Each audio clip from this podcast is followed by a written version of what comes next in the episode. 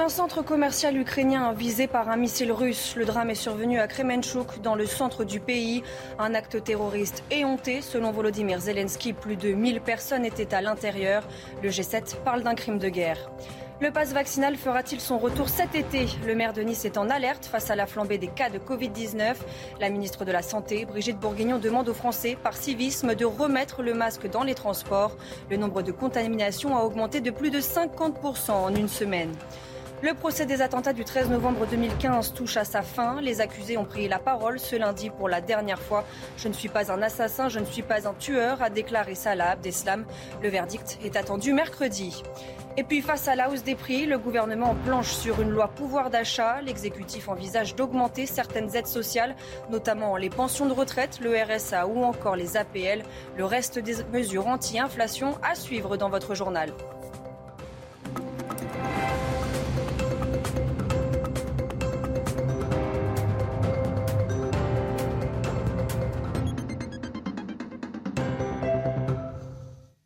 Bonsoir à tous, je suis ravie de vous retrouver pour l'édition de la nuit. À la une, un centre commercial ukrainien frappé par un missile russe, un lieu très fréquenté à Kremenchuk, dans le centre du pays, ont annoncé les autorités locales. Plusieurs morts et des dizaines de blessés sont à déplorer. Volodymyr Zelensky évoque une frappe calculée. Le G7 parle d'un crime de guerre. Les images commentées par Mathilde Ibanez. En l'espace de quelques minutes, le centre commercial de la ville de Kremenchuk a complètement brûlé.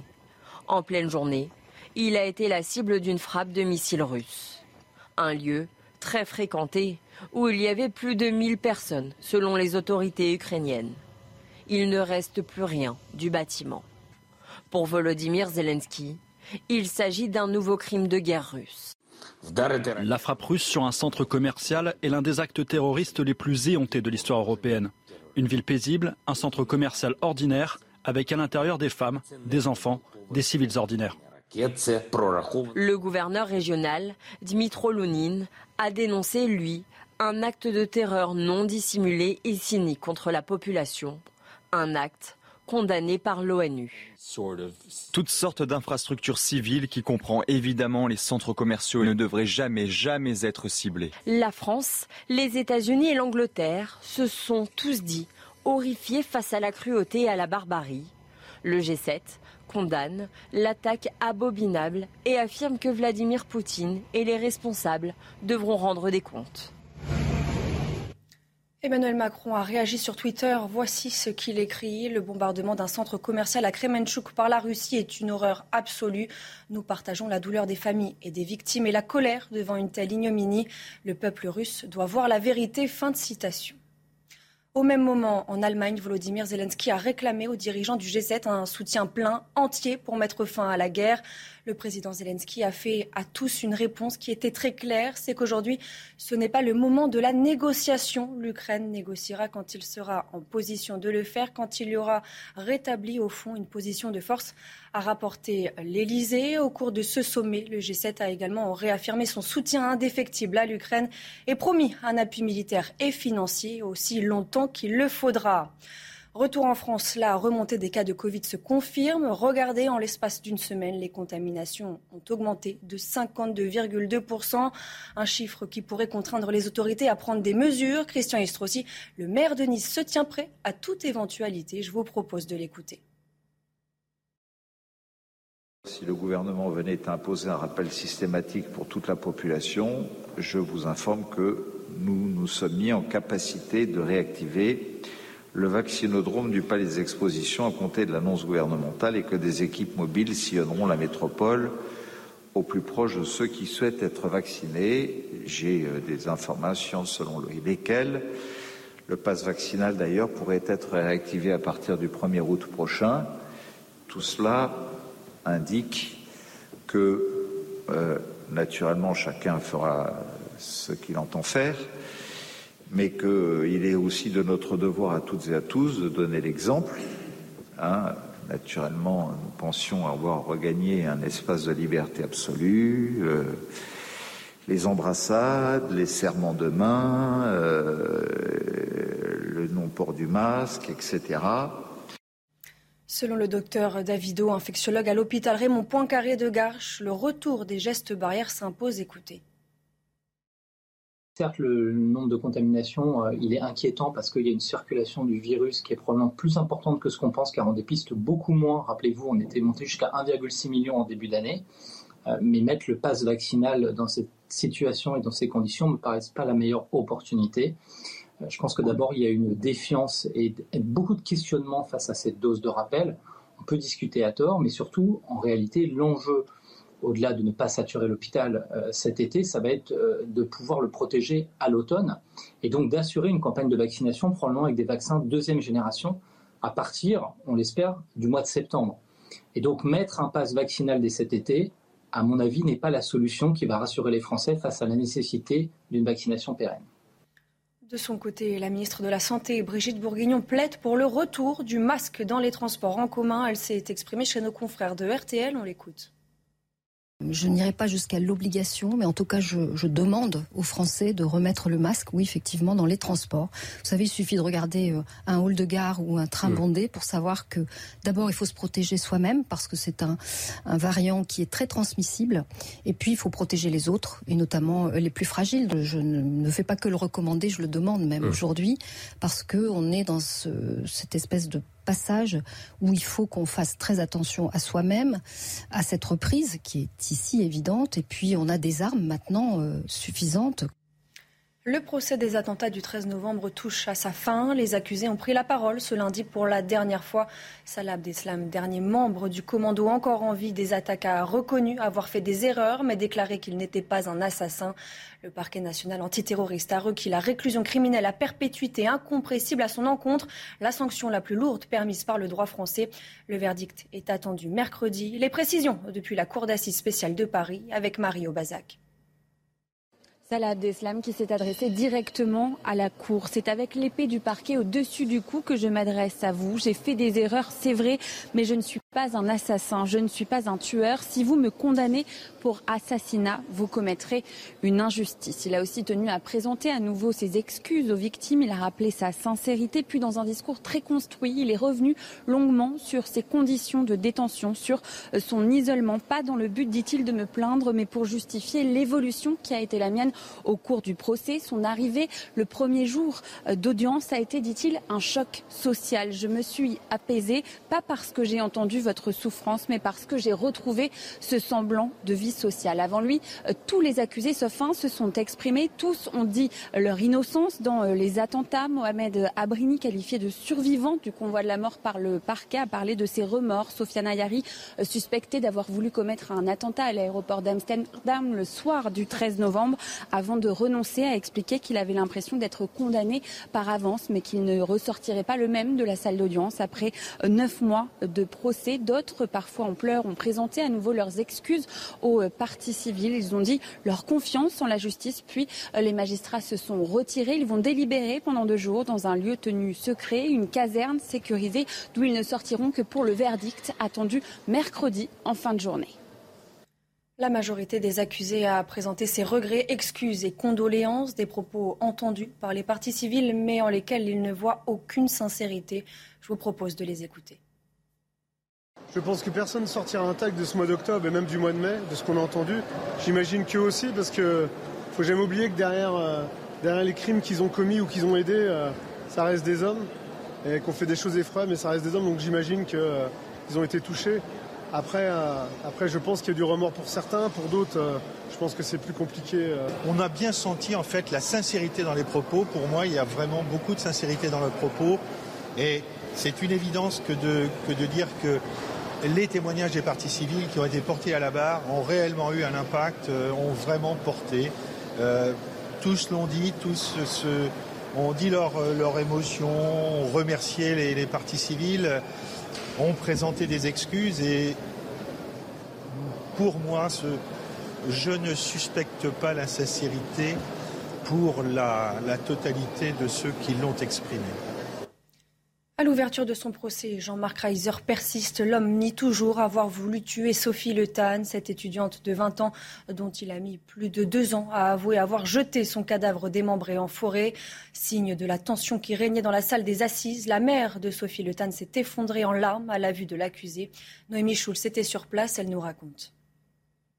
Elle n'aura tenu que quelques minutes dans la même salle que Jean-Marc Reiser. Après un long sanglot de désespoir, la mère de Sophie Le fait un malaise et quitte la salle d'audience. Elle n'a donc pas entendu l'accusé réitérer ses aveux. Je ne conteste pas les faits, mais il n'y avait pas de préméditation, euh, poursuit Jean-Marc Reiser, petite lunette posée sur le bout du nez. Cette première confrontation avec l'accusé a été une épreuve pour tous les proches de Sophie Le Je l'ai regardé à maintes reprises dans les yeux. Il a souvent le regard euh, ailleurs, distant. Parfois, il, regarde, mais jamais, jamais soutenu. Et je peux le comprendre. Euh, je peux le comprendre. à la place où il est, c'est normal. Mais oui, je, l'ai regardé. Je pense que la famille et d'autres personnes de l'association l'ont également regardé.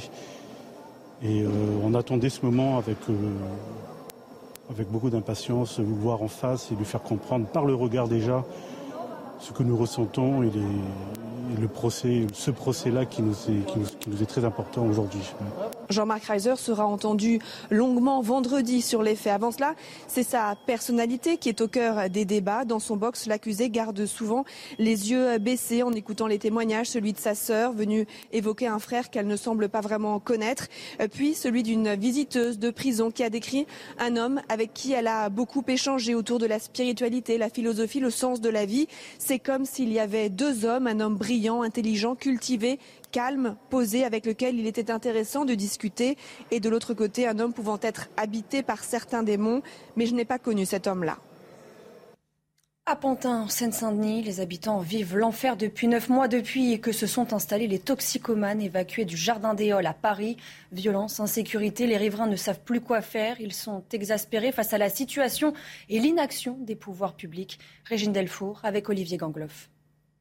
Nous sommes dans le quartier des Quatre Chemins, dans la commune de Pantin, qui se situe juste à quelques mètres du camp des consommateurs de crack. Ils sont installés depuis le 24 septembre. Je vous rappelle qu'il était question d'une installation de quelques heures, voire quelques, quelques jours. Et maintenant, ça fait déjà neuf mois qu'ils sont là. Alors, nous avons pu rencontrer euh, des riverains, des commerçants qui sont à bout. Je vous propose de les écouter. La raison officielle d'avoir mis ces gens ici, c'est parce qu'il n'y a pas de riverains. Les riverains, ils ne sont pas parisiens. Donc, en réalité, il faut dire, il n'y a pas de rivins parisiens. En gros, hein, les bourgeois, on va les, calmer, puis tant pis pour les pauvres. C'est un peu un enfer euh, depuis neuf mois. Ils sont là toute la journée devant la, pharmacie. ils sont là derrière les clients à leur demander euh, de l'argent toute la journée. Ils se mettent même à quatre pattes euh, pour leur demander de l'argent. La situation devient vraiment insoutenable. J'ai un pharmacien il y a 3-4 mois qui a été victime d'une agression à coup de cutter dans le dos. Une inquiétude grandissante hein, face à cette insécurité euh, que connaissent euh, les riverains. Alors nous avons rencontré beaucoup d'habitants. Hein. Certains ont même préféré garder l'anonymat hein, pour des raisons euh, de peur évidemment. Nous avons évidemment aussi vu des commerçants. Certains nous ont confié se faire accompagner le soir par peur d'être agressés. D'autres nous ont dit qu'ils allaient peut-être mettre la clé sous la porte. Face à la hausse des prix et pour tenter d'améliorer le quotidien des Français, le gouvernement va proposer début juillet un projet de loi. L'inflation devrait atteindre en moyenne 5,5% en 2022.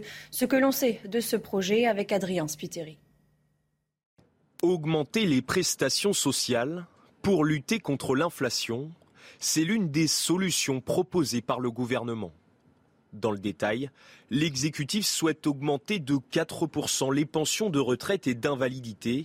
Même chose pour le RSA ou la prime d'activité. Les APL seront aussi revalorisés de 3,5% et les loyers plafonnés pendant une année. Des aides réclamées par une partie de l'opposition. Le gouvernement doit prendre des mesures euh, les plus fortes possibles et nous, nous agirons dans ce sens-là et nous en proposerons, nous soutiendrons celles qui iront dans ce sens-là. Mais je préviens aussi, si ça ne bouge pas, si ça ne bouge pas assez vite, nous appellerons les salariés à se mobiliser. Le coût de ces mesures s'élèverait à un peu moins de 7 milliards d'euros fin 2022 et à 8 milliards d'euros d'ici avril 2023. Le texte doit être présenté début juillet en Conseil des ministres. Couper la lumière en sortant d'une pièce, faire moins de machines, lancer son lave-vaisselle uniquement quand il est plein. Les trois principaux fournisseurs d'énergie, EDF, Engie et Total, appellent les Français à limiter immédiatement leur consommation de carburant, de gaz et d'électricité. Pour quelles raisons? Écoutez les explications d'Éric de Riedmaten. Oui, on pensait que la France s'en sortirait mieux que ses voisins sur le plan énergétique, que l'on serait à l'abri. D'ailleurs, le gouvernement avait promis qu'il n'y aurait pas de pénurie. Mais le problème est le suivant. Il s'agit de compenser urgemment la chute des importations de gaz et de pétrole russe. Alors, trois choses. D'abord, un, la France consomme trop et les stocks de gaz sont aujourd'hui euh, trop bas. Ils n'ont pas eu le temps de se reconstituer. Or, l'objectif est d'avoir 100% de gaz stocké. Ensuite, les centrales nucléaires. On le sait, il y a un bon nombre de réacteurs à l'arrêt pour des raisons de maintenance et donc la France doit importer de l'électricité au prix fort. Troisième point, les réserves d'eau dans les barrages sont au plus bas, tout simplement à cause de la sécheresse, et donc il faut réduire la consommation si l'on ne veut pas être à sec cet hiver. Et puis, si vous avez prévu de passer vos vacances à Marseille ou dans ses alentours, notez bien cette information. La réservation sera obligatoire si vous voulez vous baigner dans les deux calanques du parc national. Objectif pour la ville de Marseille, limiter l'érosion des sols due à la surpopulation. La fréquentation cet été sera divisée par six. Toutes les informations avec Simon Guillain. À partir du 10 juillet, ce geste deviendra systématique à l'entrée de Deux Criques de Marseille. Victime d'un phénomène d'érosion des sols du fait de la surfréquentation, l'accès aux calanques de Sugiton et des pierres brisées sera limité à 400 visiteurs par jour, contre 2500 habituellement. Cette nouvelle mesure vient tout juste d'être expérimentée. on a ouvert les places à la réservation euh, jeudi à 9h et l'ensemble des places était parti autour de 16h. Les 400 places étaient réservées. Les réservations sont gratuites, limitées à 5 personnes il est possible de réserver trois jours avant et jusqu'à 18h la veille. Hier ou avant-hier, on a regardé euh, sur, le, sur le site, c'était déjà plein. De toute façon, on comptait venir tôt. Et on, on s'est peut-être levé un petit peu plus tôt que d'habitude quand même pour, euh, pour être sûr de pouvoir en profiter. Préserver la nature permet aussi d'en profiter davantage. Il y a moins de monde, donc euh, c'est plus marcher, c'est plus cool pour être pour aller admirer la, la nature, la mer, et puis moins de monde, c'est mieux. En cas de contrôle dans la zone soumise à réservation, les personnes qui n'auraient pas de billets seront condamnées à une amende de 68 euros. Et on ouvre ce journal des sports avec du tennis. C'est le premier tour au tournoi de Wimbledon. Malgré un set perdu, Novak Djokovic s'est imposé face au Coréen Kuhn 6-3, 3-6, 6-3, 6-4. Il aura fallu 2h30 au Serbe pour remporter le match. Novak Djokovic affrontera Kokinakis au prochain tour. Côté français, Hugo Humbert s'est imposé en 5-7 face à l'Argentin Echeverry. Ça passe aussi pour Adrian Manarino. Victoire en 5-7 pour écarter l'Australien Purcell. Dans une rencontre franco-française, Benoît Humbert s'est incliné face à Quentin Alice en 4-7. Enfin, Caroline Garcia s'impose au super tie-break face à Miyazaki. En football, la valse des entraîneurs se poursuit en Ligue 1, annoncé avec insistance du côté du PSG. Christophe Galtier est officiellement remplacé par Lucien Favre à l'OGC Nice. Le technicien suisse revient quatre ans après son départ pour l'Allemagne. Les détails avec Loïc Bertusset. C'est un peu comme s'il ne s'était jamais vraiment quitté. Oh, les contacts avec euh, Lucien, euh, on en a toujours eu. Même l'année dernière. Retrouvailles chaleureuse quatre ans après entre Lucien Favre et l'OGC Nice, impatient de retravailler ensemble. Pour preuve, le technicien suisse a dirigé sa première séance d'entraînement avant même de signer son contrat. C'est quand même quelque chose de spécial pour moi revenir là parce que ça s'était bien passé en 2016-2018. Lors de son premier passage, Favre avait mené les Aigloirs à la troisième place de Ligue 1 en 2017, meilleur classement du club depuis 40 ans. Sa deuxième saison plus contrastée n'a en rien altéré l'excellent souvenir laissé sur la côte d'Azur. Il y avait une bonne communion entre, entre nous et les, les supporters. Moi, je me réjouis, ouais. Parce que j'aimais bien, j'aimais bien ce stade. Comme ça, ah, c'était magnifique. Depuis 2018, Lucien Favre et l'OGC Nice ont changé de dimension, chacun de leur côté. Le premier a tutoyé les sommets au Borussia Dortmund. Le second est passé sous le giron d'Ineos, avec des moyens décuplés. Les objectifs d'ici deux ans, c'est de, régulièrement finir dans les trois premiers du championnat de France, et même plus. Voilà. Donc, ben oui, mais ma foi, je la prends pour moi, c'est pas grave. Mais on est solidaire. Non, non, on est solidaire. il n'y a pas de problème. C'est comme ça. C'est comme ça. Puis il faut dire la vérité. C'est l'objectif. Le deuxième mandat de Lucien Favre sera bien plus ambitieux que le premier. Le technicien a déjà annoncé que le club devrait enregistrer plusieurs renforts cet été. Et on termine ce journal des sports avec du vélo. À quelques jours du départ du Tour de France, Julien Alaphilippe a annoncé ce lundi qu'il ne participerait pas à l'édition 2022. Idem pour le tout nouveau champion de France, Florian Chénécal. Les explications signées Clara Mariani. Ce sera sans lui. Julien Alaphilippe renonce à prendre le départ du Tour de France qui s'élance vendredi du Danemark. C'est une information du quotidien belge néerlandophone Newsblad. Le chef de file de la Quick Step est insuffisamment remis de sa lourde chute en Liège-Bastogne-Liège fin avril. Chute qui lui avait fracturé deux côtes, une omoplate et causé un pneumothorax. Est tenu éloigné du peloton pendant près de deux mois.